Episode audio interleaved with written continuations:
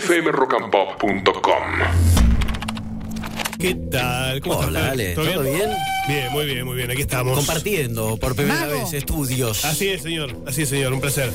Este, y con. Bueno, esta es una semana. La semana pasada hubo varios estrenos, varias cosas interesantes. Entonces, algunas cositas ya habíamos adelantado el viernes. eh, entre ellas, eh, la versión de Depredador, la nueva película de Depredador que está en Star Plus.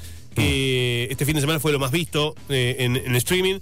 Y, que a mí me gustó mucho, ¿eh? me gustó mucho y, y me- la sigo recomendando porque me parece que es una, es una buena opción para aquellos que son fanáticos de la saga eh, y están un poco desilusionados con lo que con lo que pasó con la saga en las últimas secuelas, ¿no? Que venían medio de capa caída y este es un, una interesante una interesante vuelta de tuerca, ¿no? Con, con una precuela. En Entonces- esa precuela, perdóname, Sí. ¿hacen el cruce de, del mundo con Alien también? No, no, no, no. Ni lo nombra. No, ni lo nombra, no, no, no. Y gracias a Dios eso no ocurre, Ok. ¿no? Pero, eh, la verdad que eso es, digamos, ese fue un, un invento extra- extraño para, para dos personajes muy potentes entre sí. Eh, que por su, que digamos en solitario habían hecho cosas bien, ¿no? Cuando las cruzaron a mí, a mí no me gustó eh, Alien versus Depredador. Como tampoco me gustó Freddy versus Jason, no sé. Claro. Esos eh, crossover me parece que no, no, no- están bien. Son, son para, digamos, para como una especie de fanservice, pero eh, me parece que a veces están muy, muy tirados de los pelos.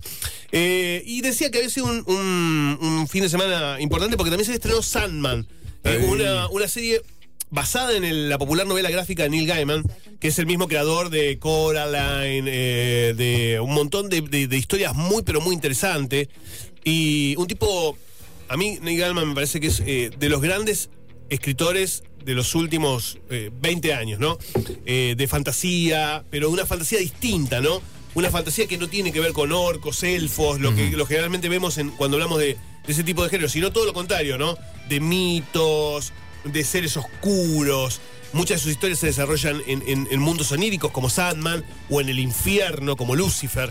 Entonces, eh, la verdad es que había mucha expectativa y es eh, una novela gráfica muy difícil de llevar a la pantalla grande, por eso no se hizo antes. Eh, Sandman es una, una historia que, la verdad que vos las lees, lees el cómic, le- lees la, la novela gráfica y decís, esto el día que lo quieran llevar a la pantalla. Un presupuesto aparte. Pero claro, y además te la regalo, porque es todo tan onírico. Claro. Es todo tan. eh, de hecho, bueno, es la historia de Morfeo, ¿no? El, el- el dios de los sueños y las pesadillas, que está. Está preso, eh, está capturado desde hace mucho tiempo, se libera eh, y tiene que recuperar tres talismanes que lo ayudan justamente a, a, a, mm, a realizar su poder, ¿no?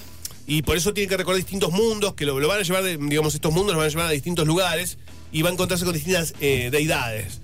Eh, está buenísimo, pero es realmente complicado, demasiado lisérgico todo. Eh, bueno, Netflix hizo esta, esta apuesta. Me parece que la gran, la gran apuesta de, de este año, me parece Sandman. Y me parece que una de las cosas interesantes que tiene es que Neil Gaiman, el creador, está como show, no como showrunner, pero como productor creativo, ¿no? Está detrás de. Mm.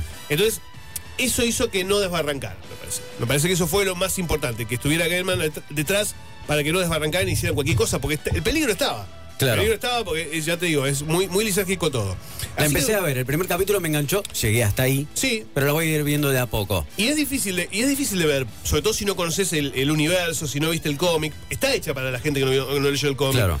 Pero de todas maneras, te puede sonar un poco raro. Decir, ¿qué es todo esto? ¿Viste? ¿Qué es toda Mm. esta cosa tan, tan estrambótica? Bueno, eh, después se va poniendo mucho más interesante, obviamente. Me llamó la atención que empieza y lo primero que aparece es el logo de Warner. Sí, porque. es- Como diciendo, eh, Netflix, Sí, pero. No, porque pertenece a DC, es, es una, es una novela gráfica que es de DC, de- pero no de DC, digamos, de Vértigo, que es como una, una paralela que creó DC para estos productos, Claro. productos que no son superhéroes. Los que cancelaron también. que ¿no? no, es- claro, que no es, no es Superman, no es Batman, Ok. sino que son, por ejemplo, Watchmen, eh, este tipo de, digamos, de, de productos que son para adultos, ¿viste? Muy para adultos, que son novelas gráficas eh, muy oscuras. Eh, bueno, y me parece que es una, una muy buena opción, pero atención, yo digo siempre, estas son series que hay que verlas con cierto cuidado, ¿no? Porque uno puede sentirse atraído a lo mejor porque le parece interesante la estética, pero una vez que entras ahí tenés que darte cuenta que los, no son historias tradicionales que necesitan de mucho, de un visionado muy atento del espectador para no perderse detalles eh, y entrar en ese código, ¿no? el código onírico. De hecho, seguramente te habrás dado cuenta cuando la viste que la, digamos, la imagen no es una imagen tradicional, es una imagen un tanto alargada de las personas. vas a ver que los personajes lucen como si estuvieran estirados. eh, y esto tiene que ver con un poco por, por recrear cómo son las viñetas del, del cómic original, claro. ¿no? Así que bueno, eh, yo la, la recomiendo igual, eh, es una experiencia que me parece que tenés que... Y siempre recomiendo leerlo a Neil Gaiman. O sea, si, si vos tenés la posibilidad de, de encontrar los cómics de, de Sandman, este, lo recomiendo. Bueno, ni hablar de Coraline, ¿no? Que me parece una, una historia genial y la película me parece genial también. Este, así que American Gods también me parece una gran serie.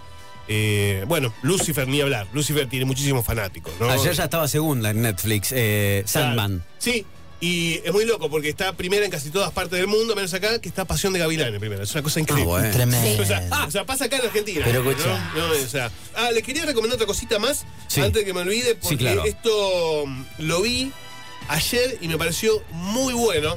Está mm, en Sci-Fi Channel, eh, lo pueden encontrar en Flow también, en, en DirecTV.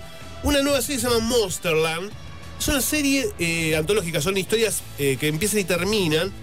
Es de terror, pero Oh. sí, porque siempre me preguntan cosas de terror buenas. Y esta está muy buena. Son historias, eh, es antología, son historias que empiezan, terminan. Cada capítulo es una historia distinta, un monstruo distinto. Pero lo interesante es que no son los monstruos los más terroríficos, sino los humanos en la serie. Eh, eh, primer, el primer capítulo es un asesino serial que tiene que enfrentarse con una madre, con una hija. Es muy interesante lo que pasa. Hay un capítulo. ¡Hijos de puta! Sí, Eh, Gloria. hay un capítulo con una sirena, con una, una sirena, un ser mitológico. una- Sí. una sirena- no, esta sirena, sino una sirena como la sirenita. Eh, hay un capítulo de un vampiro. eh, muy buena. Y cada capítulo está ambientado en una ciudad distinta de los Estados Unidos. Y cada capítulo se llama como la ciudad en donde está ambientada. Ah, está bueno. Sí, y, y tiene una, una estética muy melancólica y tiene música de Santolaya.